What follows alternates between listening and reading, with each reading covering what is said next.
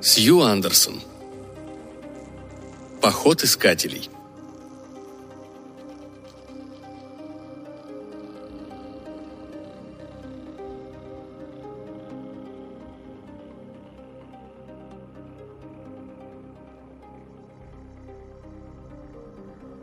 Раздался дикий вопль и страшный грохот. В дверь забарабанили с такой силой, что дом заходил ходуном. «Кто бы это мог быть, дорогая?» Сонно поинтересовался Хендрат. «Ты меня спрашиваешь?» Отозвалась Цендрамель, подбросив в огонь еще одну охапку навоза. «Мне сегодня некогда было просматривать местную почту». Из камина повалили клубы дыма, и Цендрамель подумала с досадой, что снова купила недостаточно высохший навоз. Грохот повторился, на этот раз еще сильнее. «Наверное, опять эти проклятые гномы», — раздраженно бросила Цендрамель. Они вечно являются, как только соберешься пить чай, и лишь привратника нервируют. Ты не могла бы открыть светоч моей души? Хендрат поглубже зарылся в подушки из крысиной кожи. Только скажи им, что я в данный момент занят. Он явно не собирался выбираться из постели. Вздохнув, Цендрамель сунула ноги в шлепанцы из драконьей шкуры, поплотнее запахнула халат из крысиного меха и направилась к дверям по коридору, продуваемому сквозняком, стараясь не ушибить пальцы о неровности пола. Света опять не было. Эти свечи из крысиного сала никуда не годились, вопреки всем уверениям гномьей рекламы. Глазок в двери пришлось заколотить. Посетители имели обыкновение так калашматить в дверь дубинками из драконьих зубов и тростями с черепом вместо ручки, что стекло совершенно растрескалось, и сквозь него невозможно было что-либо разглядеть. Вполне могло быть, что там застряло изображение торговца волшебными тряпками для пыли, приходившего на прошлой неделе. Привратник, страховидный зверь о шести ногах с плоской головой, возбужденно подпрыгивал и рычал, пуская слюни. «Лежать, пес!» – скомандовала Цендрамель и, отодвинув ржавую щеколду, приоткрыла толстенную деревянную дверь, выглянув наружу. Порыв ветра ударил ей в лицо, и она сощурилась, вглядываясь в стучавшего. Толком она ничего не увидела, ночь была темная. Ни одной звезды, даже в этот ранний час. Все, что ей удалось рассмотреть, посетитель явился в единственном числе и был слишком высокого роста для гнома. Спросить его что-либо Цендрамель не успела, он юркнул мимо нее в дом и потрепал пса по голове. Тот от удивления замолк. «Заприте скорее дверь!» произнес сиплым шепотом вошедший. «За мной, кажется, следят. Повсюду шныряют эти дорки. А на дороге я видел по меньшей мере одного Гелдорфа». «Но кто вы?» «Скорее!» «Похоже, какой-то человек». Цендрамель последовала за ним по коридору, заправляя выбившуюся прядь волос под гребень из крысиных зубов. Незнакомец, по-видимому, хорошо ориентировался в доме и не задавал вопросов. Он был закутан в длинную синюю мантию, украшенную серебряными звездами и какими-то непонятными эмблемами в виде загогулин, напоминающими форму ногтя, отстриженного с большого пальца ноги. Когда незнакомец шагнул в комнату, его высокий конусообразный колпак зацепился за деревянную притолоку и чуть не свалился, но в последний момент каким-то таинственным образом удержался на голове сам собой. Из-под мантии выглянули две лапы с когтями – на Цандрамель это не произвело впечатления. Одежда, имитирующая природу, была далеко не последним писком моды. Хендрат, все-таки поднявшийся с кушетки, стоял в углу, задумчиво разглядывая что-то в волшебном зеркале. Оно было укреплено на шаткой деревянной подставке под довольно посредственной гравюрой, изображающей битву драконов. На поверхности зеркала виднелись какие-то магические знаки. Хендрат пнул подставку, зеркало покачнулось, но знаки не исчезли. «К нам гость», — сказала Цендрамель. «Да?» — отозвался Хендрат, обернувшись. Высокая фигура показалась ему незнакомой. Вероятно, кто-то из эльфов по поводу их новой программы социальной помощи. Хендрат подал заявление на дополнительный рацион в связи с состоянием здоровья. «Это я, Хен. Мы с тобой не виделись целую вечность. Но старого-то друга ты не мог забыть?» «Освещение здесь никудышное. И потом эта борода...» «Подожди-ка!» Он заковылял к посетителю, и улыбка осветила его помятое лицо. «Не может быть! Неужели это...» Таинственный незнакомец сдернул с головы колпак и согнулся в низком поклоне. Из-под колпака вылетел маленький черный вороненок и порхнул на серван, где сразу же принялся клевать остатки жареной крысятины. «Альфред Ган, маг-электронщик, к вашим услугам!» «Альф, старина! Я не узнал тебя! Ты не носил раньше этой мантии и всего прочего!» «Получил повышение!» «Заходи, садись! Как раз ты-то мне сейчас и нужен!» «Цени, деточка, ты не заваришь нам чая из драконьей крови? Будь паинькой!» Цендрамель, поворчав что-то неразборчивое, зашаркала на кухню, смахнув по пути вороненка с серванта. Тот, покружив по комнате, примостился на камине. «Прошу прощения за этот непотребный пернатый мобильник», — сказал Альф. «Он, конечно, не подарок, но очень удобен, когда надо срочно связаться с кем-нибудь». Но Хендрат ни на что не обращал внимания, кроме старого друга. Какое-то время он продолжал выражать восторг по поводу встречи. Затем спросил. «Слушай, ты не можешь что-нибудь сделать с этой мутной рухлядью?» Он указал на зеркало. «Я весь день пытаюсь поймать таблицу розыгрыша Лиги Кровососов, а оно не желает выдавать ничего, кроме рейтинга монстров». Альф бросил пренебрежительный взгляд на магическое приспособление. «Сейчас не до того, старина. Я отправляюсь в поход искателей». «Куда-куда?» «Будто ты не знаешь», — сказала Цендрамель, входя с полным подносом. «Эти искатели постоянно шастают вокруг да около. То рекламируют волшебные зеркала, то собирают пожертвования на очередные изыски. Просто спасу от них нет». Она грохнула поднос на стол и опять вышла. «Это тут ни при чем», — отозвался Альф. «Хен, мне надо с тобой поговорить». Поискав сиденье попрочнее, он выбрал чучело барлога, сел на него и вытащил из складок своей мантии серебряную коробочку, откуда достал бумагу и табак для самокрутки. Хендрат зачарованно смотрел, как маг, обмакнув щепку в какую-то бурду, высек с ее помощью искру из подошвы и сделал глубокий вдох. «Сейчас я покажу тебе нечто совсем иное. Смотри».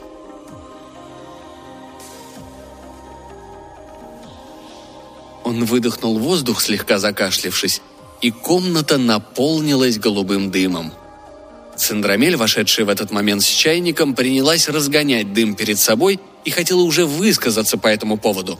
Но тут в воздухе стала вырисовываться живая картинка. Дым рассеялся, и возникла сценка из какой-то другой жизни. Группа людей сидела в ярко освещенной комнате с удобными креслами и полированными столами. Повсюду были расставлены вазы с экзотическими фруктами и аппетитными сластями. В камине пылал жаркий огонь, но сероводородом не пахло. В центре комнаты находился большой черный ящик с ярко освещенным окном, через которое было видно лицо мужчины. «Они такие чистые!» – прошептала Цендрамель. «И занавески у них подобраны со вкусом». Она всегда испытывала тягу к шикарной жизни.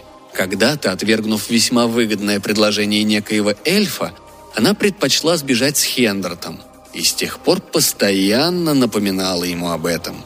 В те дни он был совсем другим. Низковатым, конечно, но обаятельным. Замыслы и идеи били из него фонтаном. А теперь ее муж только и делал, что валялся целыми днями, толстел и жаловался на ноги. Так что ж удивляться, если она позволяла себе кое-что? «Да, неплохо они устроились», — вздохнул Хендрат. «Вся эта еда...» Желудок его завистливо заурчал. «Что это за место? Один из новомодных курортов? А мы можем туда попасть?» «Это...» — ответил Альф, еще раз вздохнув и опять закашлившись. «Это как раз и есть искатели». Ночь за окном вовсю старалась стать еще чернее. Какие-то огромные существа ворочались во тьме. Неподалеку завывала веремыш. Даже деревья в лесу почувствовали, что холодает, и одна рощица решила улететь на юг, как только представится возможность. Отряд черных всадников, совершив сокращенный патрульный рейд по окрестностям и потявков, вернулся в башню, где их ждал горячий пунш. В принципе, — сказал Альф, выпив еще пару чашек чая с крысиными бутербродами. «Все сводится вот к этому». Порывшись в другом кармане, он вытащил маленький золотой предмет.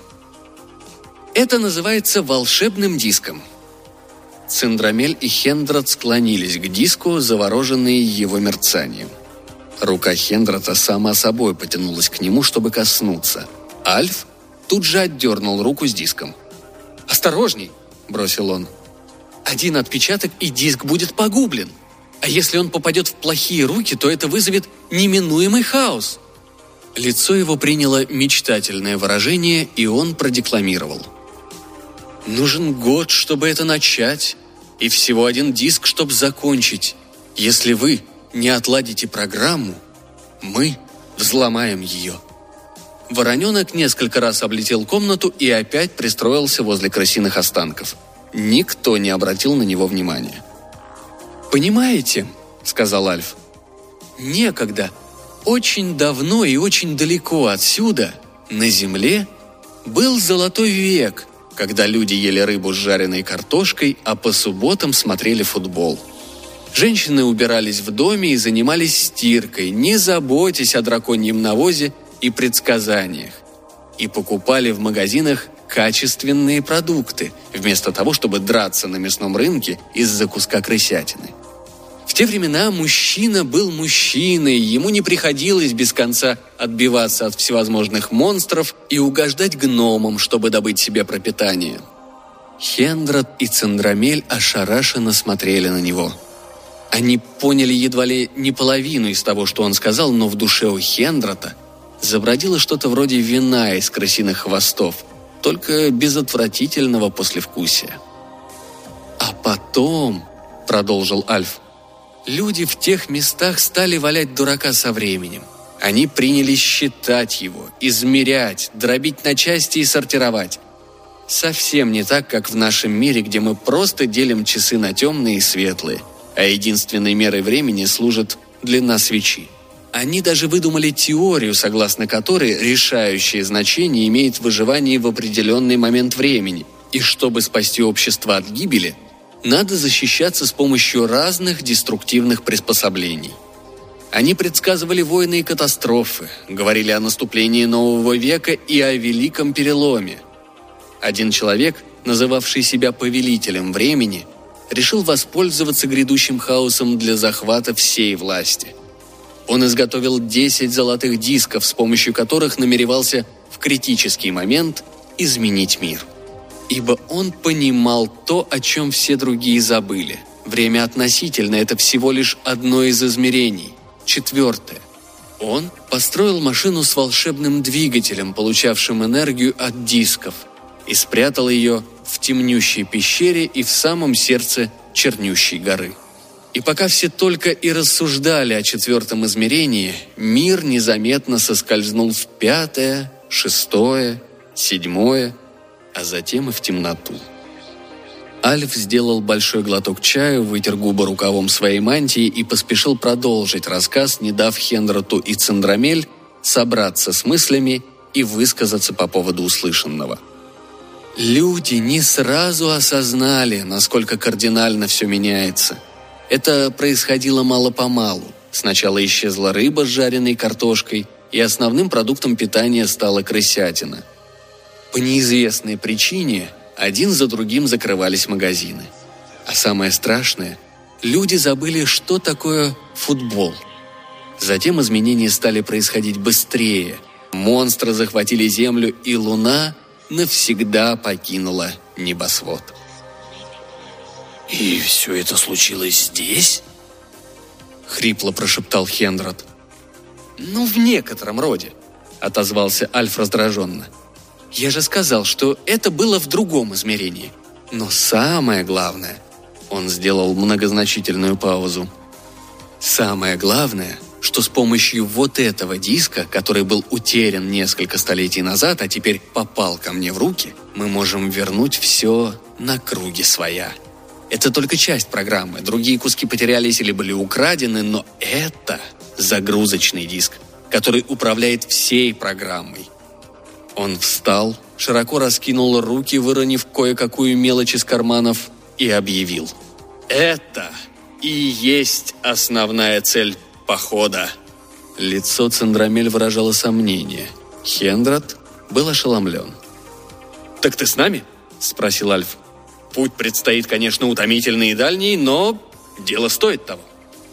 «Звучит заманчиво», – прошептал Хендрат. Он не знал, что такое рыба с жареной картошкой, но чувствовал, что она должна быть получше крысятины. И внутренний голос подсказывал ему, что футбол – это нечто исключительное. Он был так захвачен открывавшимися перед ним перспективами, что забыл даже о своих больных ногах. «Когда мы отправляемся?»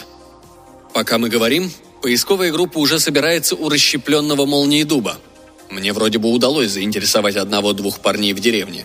Кроме того, у нас есть бывший истребитель Дорков, парочка охотников на драконов, некий субъект, причисляющий себя к гномам, и еще один чудак, который сказал, что его должны избрать премьер-министром нового века. Если ты согласишься принять участие, то будешь хранителем диска. Мы поместим его в специальную шкатулку, и когда ты достигнешь темнющей пещеры в Чернющей горе – ты должен будешь вставить диск в глубочайшую щель. «Ну, это вроде не так уж и трудно», — заметил Хенрад. Голос его помолодел лет на десять, но Альф хотел, чтобы Хендрат представлял себе всю серьезность задачи. «Не торопись радоваться. Предполагается, что эти штуки невозможно уничтожить, но смотреть за ними надо, как за маленькими детьми», в этот момент вороненок вспорхнул Альфу на плечо и что-то прохрипел ему на ухо. «Мне надо идти», — сказал Альф. «Небольшой ЧП. Кто-то откопал тостер, и как бы им не вздумалось ковырять его ножом. Увидимся позже». С этим загадочным заявлением он поспешил прочь. Отыскав свои носки, приносящие удачу, и схватив вещь-мешок, в который Цендрамель уложила для него все необходимое, включая бутерброды, угадайте с чем, Хендра клюнул супругу на прощание в щеку и отправился в поход. На перекрестке дорог он обернулся на домишко, приютившийся на склоне холма. Особняк был, конечно, не ахти, но это был его дом. Неизвестно, увидит ли он еще когда-нибудь свой дом и свою жену. А Цендрамель сидела рядом с псом, глядя на затухающие в очаге угли, и тихонько плакала. Но вскоре она встала, отряхнула одежду заколола волосы шпильками, велела псу принести его поводок и направилась за туманные холмы к Шаране, ее старой подруге по пророческому колледжу. Путешествие было не близкое, но Цендрамель привыкла много ходить.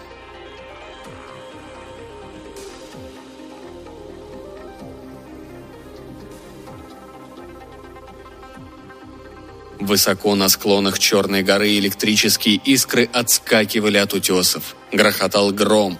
Выли веремыши. Словом, обстановка была соответствующая. Черные всадники, своевременно получившие прогноз от своего мага по воздушным сообщениям, махнули на все рукой и предпочли нести службу дома. Путь был долг и тяжел. Через горные перевалы такой высоты, что от нее ломило зубы – через жуткие тоннели, где гигантские садовые вредители самые отталкивающие наружности прятались в темных, источающих зло кавернах. Искатели отбивались от банд одичавших камевоежоров, промышляющих горным хрусталем, и выселенных в эти места спортивных фанатов. Они обедали на придорожных постоялых дворах, где мучительная смерть могла подкарауливать их прямо в тарелке. Команда искателей сильно поредела – Некоторые были убиты при набегах дорков и налетах драконов. Другие, поддавшись соблазну, приняли гостеприимное приглашение обитателей деревьев или устроились на работу к гномам. Один покинул их, будучи не в состоянии выносить вид садовых вредителей. Искателей осталось всего двое, но они, избитые и израненные, упорно карабкались по уступам к заветной цели. Ветер сбивал их с ног – Холодные дождевые ручейки стекали за шиворот. Душа Хендрата изнывала под бременем ответственности, а ноги болели невыносимо. «Вот та пещера, о которой говорил Альф», – прошептал Хендрат своему спутнику. «Где-то в ней Должна быть гигантская машина с огромной черной щелью. При мысли об Альфе, которого они потеряли много дней назад в капустной шахте, он чуть было не заплакал, но, сглотнув комок, стоящий в горле, двинулся вперед. Пещера была глубокой и темной, лишь какой-то слабый голубоватый свет исходил от большой квадратной панели у дальней стены. «Тогда немедли», — сказал Хендрату его товарищ. «Только прежде чем вставить диск, дай мне хоть раз коснуться его на счастье». Это был жалкий бродяга, бледный и немощный от слишком долгого пребывания на свежем воздухе. Хендрат встретил его, когда тот скитался в пустыне. Звали его Глум. Он уже неоднократно просил Хендрата показать ему диск. Но Хендрат и сам ни разу не видел его, ибо, пометуя о предупреждении Альфа, не осмеливался открывать шкатулку. «Ни за что на свете, солнышко мое!» — ответил он. Да где же она, Дорг, побери? А, вот. Он достал с самого дна вещмешка плоскую квадратную шкатулку. Глум пришел в страшное возбуждение. Он долгие годы мечтал об этом моменте и не мог больше сдерживать себя. Со стекленевшими от нетерпения глазами он вцепился в шкатулку. Хендрат, понятно, не отдавал ее, и завязалась драка – Кусаясь и царапаясь, они катались по полу, мутузили друг друга кулаками и легались ногами. Медленно, дюйм за дюймом, липкие пальцы Глума завладели шкатулкой. Второй рукой он держал Хендрата за горло, пытаясь задушить его. Хендрат устал до предела, у него уже не было сил. Бутерброды кончились много дней назад, а этот омерзительный тип привык голодать. Он, Дорг, знает, сколько времени проводил в тайном подземном гимнастическом зале, растягивая мышцы и подвергая свой организм прочим видам самоистязания. Хендрату трудно было тягаться с ним. Хендрат увидел, как бледные пальцы Глума открывают захваченный им приз и издал вопль отчаяния. Но заглянули в шкатулку они одновременно, и оба разинули рот. «Блин!» Произнесли они разом.